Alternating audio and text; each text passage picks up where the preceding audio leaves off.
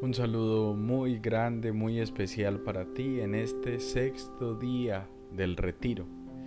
Es increíble que ya durante seis días hayas caminado y hayas escuchado estos audios, estos podcasts que nos acercan un poco a contemplar la acción de Dios en nuestra vida. Él ha estado presente siempre en nosotros con amor incluso cuando nos hemos equivocado, cuando hemos tropezado, cuando pensábamos que estábamos lejos de Él. En realidad, Él nunca lo estuvo. Él siempre estuvo esperando, expectante, esperanzado en que lo miraríamos a los ojos para pedirle auxilio. Desde lo hondo a ti grito, Señor llegue hasta ti mi súplica. Recuerda que el objetivo de este retiro no es tanto aprender, sino contemplar el amor de Dios, agradecer que nunca nos ha abandonado. Es importante que durante este retiro vamos desmitologizando a Dios, o dicho de una manera más clara, tenemos que acabar con esas imágenes de un Dios que no corresponde a lo que Cristo nos ha revelado. Por ejemplo, el caso que es más claro es cuando hemos escuchado que nuestro Dios goza con el sufrimiento. Esto lo encontramos en promesas que hacen las personas desde su piedad popular y dicen que, Dios quisiera que vernos caminar largos kilómetros de rodillas.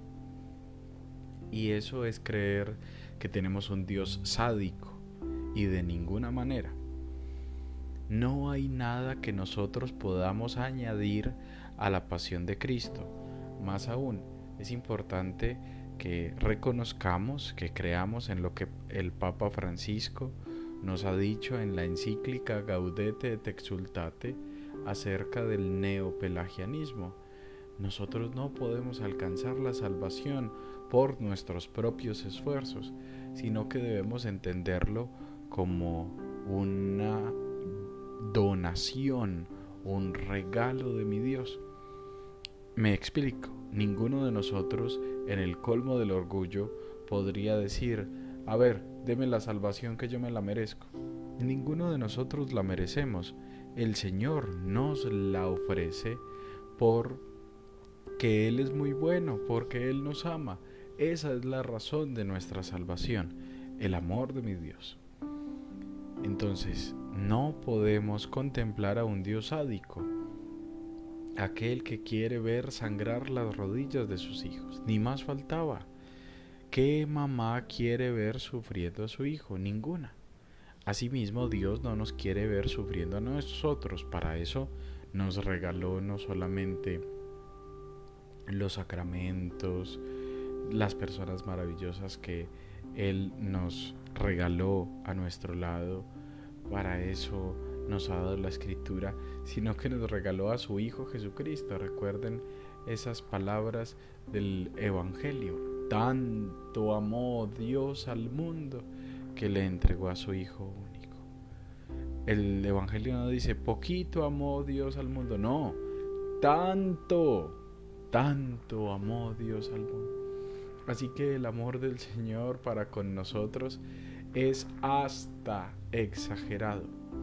Y digo que exagerado, puesto que Él como muy bien lo dice el Evangelio, nos ha entregado una medida colmante, rebosante, suficiente, más que suficiente, más de lo que merecemos.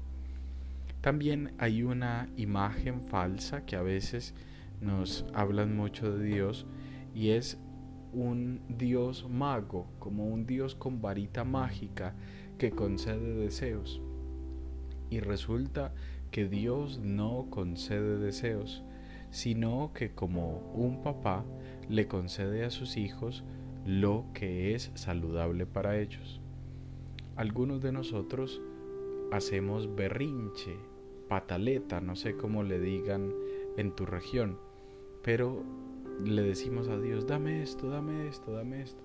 Nos parecemos mucho cuando éramos niños que con lloriqueos y con pataletas le pedíamos a alguien un dulce.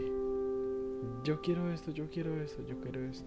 Y no nos lo daban porque sabían que además que nos iban a hacer un daño porque las cosas no se consiguen con pataletas, también nos iban a hacer un daño a la salud o por lo menos el dulce no alimenta tanto como una sopa, como un caldo.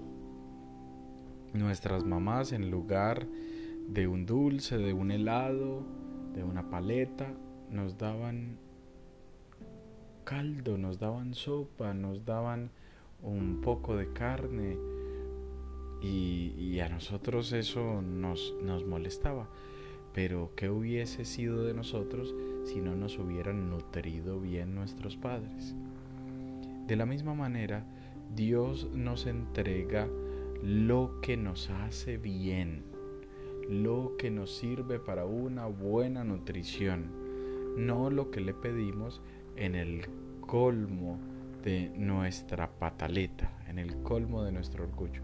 Con esto les estoy diciendo que no podemos confundir a Dios con el genio de la lámpara de Aladín, aquel que nos concede deseos extraordinarios, sino aquel papá bueno.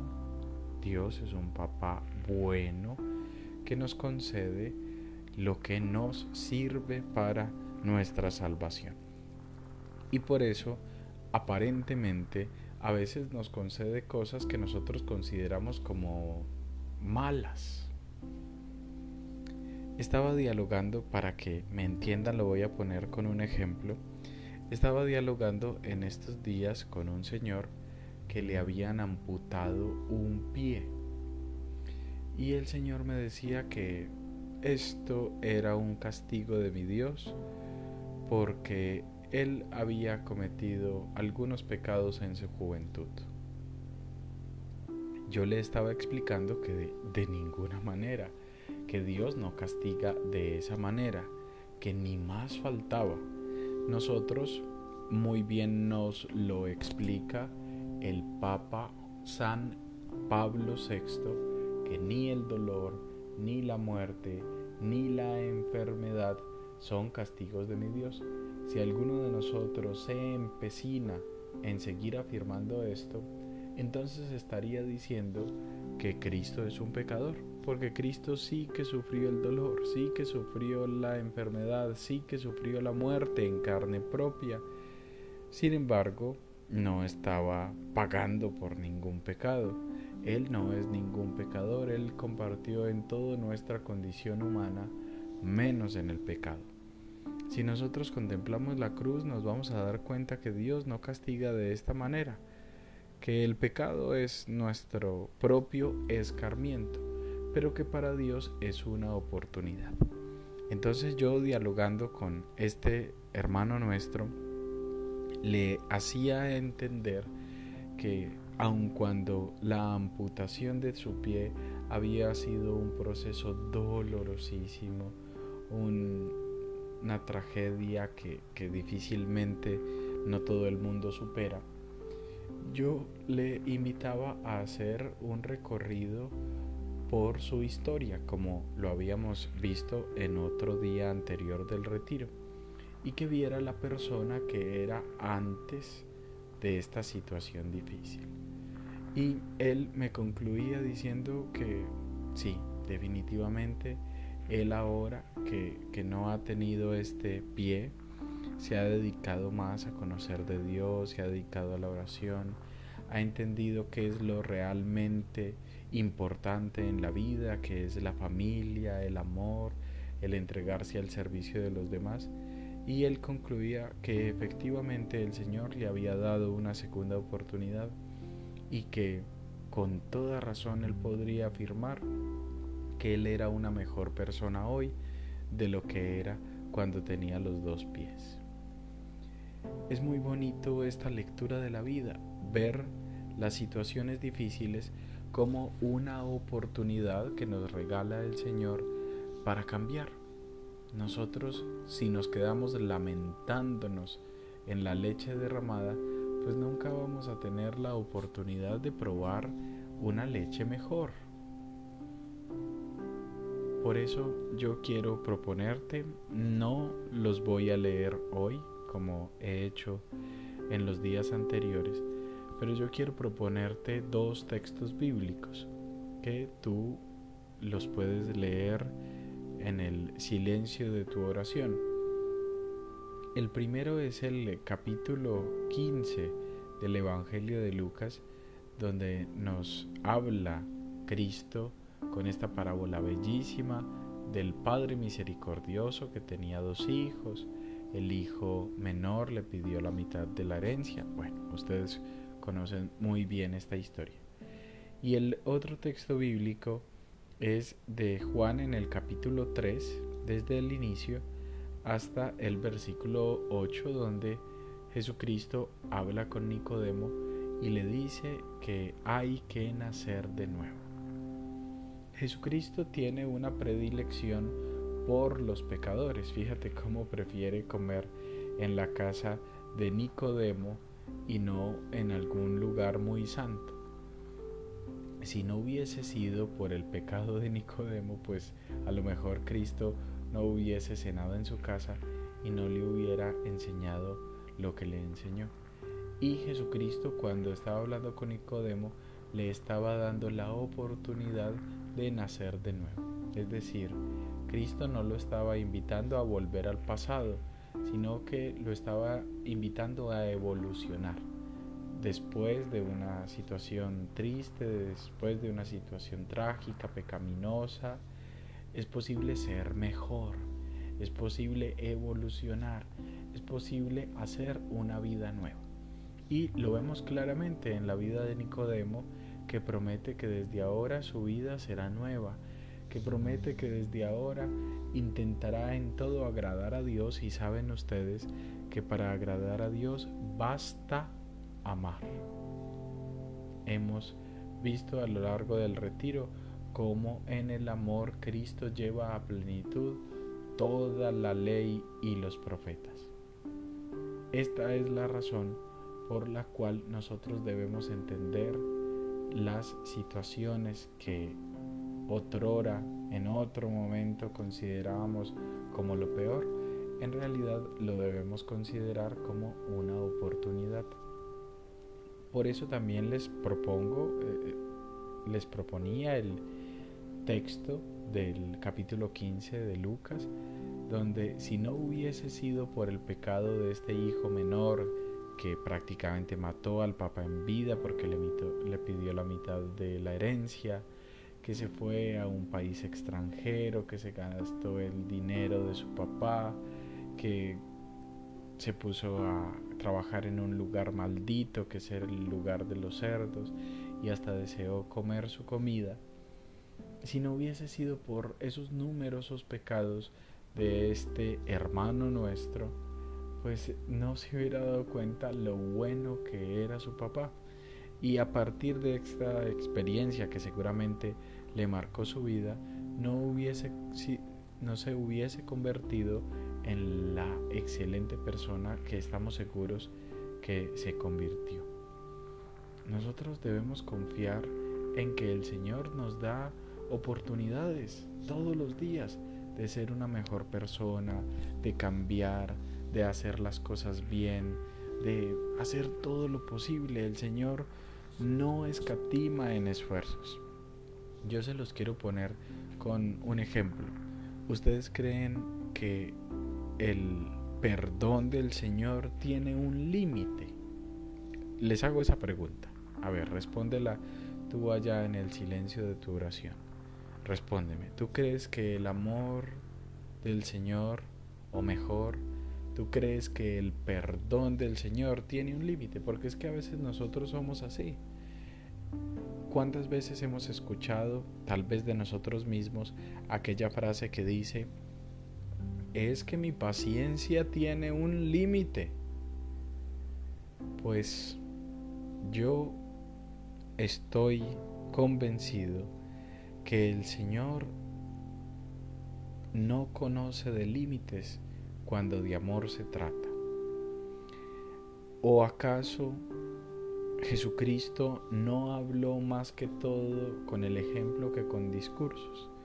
Cuando Pedro le pregunta a Jesús que cuántas veces debe perdonar, Jesús le responde que 70 veces 7. Saben ustedes que no hay que multiplicar 70 por 7, sino que este número 7 significa siempre. 7 siempre. ¿Ustedes creen que Jesucristo no le daría ejemplo a Pedro? ¿Acaso Jesucristo dice las cosas y él no las hace? Él es el ejemplo de quien sí es coherente en lo que habla. A los sacerdotes nos cuestionan mucho y con toda razón porque nos dice el cura predica pero no practica. Jesucristo no es así, Jesucristo no es como nosotros los sacerdotes. Jesucristo sí es coherente con lo que predica. Y Jesucristo, quien le dijo a Pedro, debes perdonar siempre, pues Jesucristo nos perdona siempre por supuesto cuando ve un corazón quebrantado y humillado, como nos lo dice el Salmo 50, tú no lo desprecias. Entonces, a partir de esta enseñanza que nos regala el Evangelio, nosotros podemos comprender que el Señor nos tiene paciencia, que si le mostramos nuestro corazón disponible al cambio, Él nos perdona. Él nos da la oportunidad de nacer de nuevo. Él nos da la oportunidad de pasar a la otra orilla. Él nos da la oportunidad de conocer su amor. Y cuando conocemos su amor, pues no nos dan más ganas de volver al pasado, sino que queremos evolucionar, sino que queremos ser los hijos de los que Él se sienta orgulloso. Seguramente tú y yo hemos pasado por momentos dolorosísimos, pero por esta razón yo les invitaba a mirar su historia y a decir con honestidad que me ha enseñado esta situación difícil, cuál fue la acción de Dios en esta situación difícil. Y sinceramente yo espero que ustedes hayan llegado a la conclusión de decir, pues fue una oportunidad que me regaló el Señor fue una oportunidad para empezar de nuevo. Así que en este momento donde tal vez todo alrededor parece que se viene abajo, el Señor nos permite nacer de las cenizas. Estaba dialogando yo hace algunos años con mi superior y y yo le dije, si se acaba nuestra comunidad, pues no importa, ahí queda la iglesia. Y me dijo, y si se acaba la iglesia, pues no importa, ahí queda el reino. Y yo me sorprendí, yo dije, uy, qué duro lo que acaba de decir. Pero no nos debe dar miedo porque a veces las cosas se incendien, porque a veces nuestra vida se incendie, porque a veces nuestra familia se incendie. A lo mejor de las cenizas el Señor saca algo nuevo. A lo mejor no, yo se los aseguro. El Señor siempre nos sorprende porque Él todo lo crea nuevo. Y al final dirá, y vio Dios que era bueno, tal como terminan cada uno de los versículos del capítulo 1 del libro del Génesis. Que el Señor en este momento te bendiga y te guarde, ilumine su rostro sobre ti y te conceda la paz y la esperanza de que Él te está dando la oportunidad de ser mejor, de amar para ser feliz. El Señor te bendiga en el nombre del Padre, del Hijo y del Espíritu Santo. Amén. Un abrazo, te quiero mucho.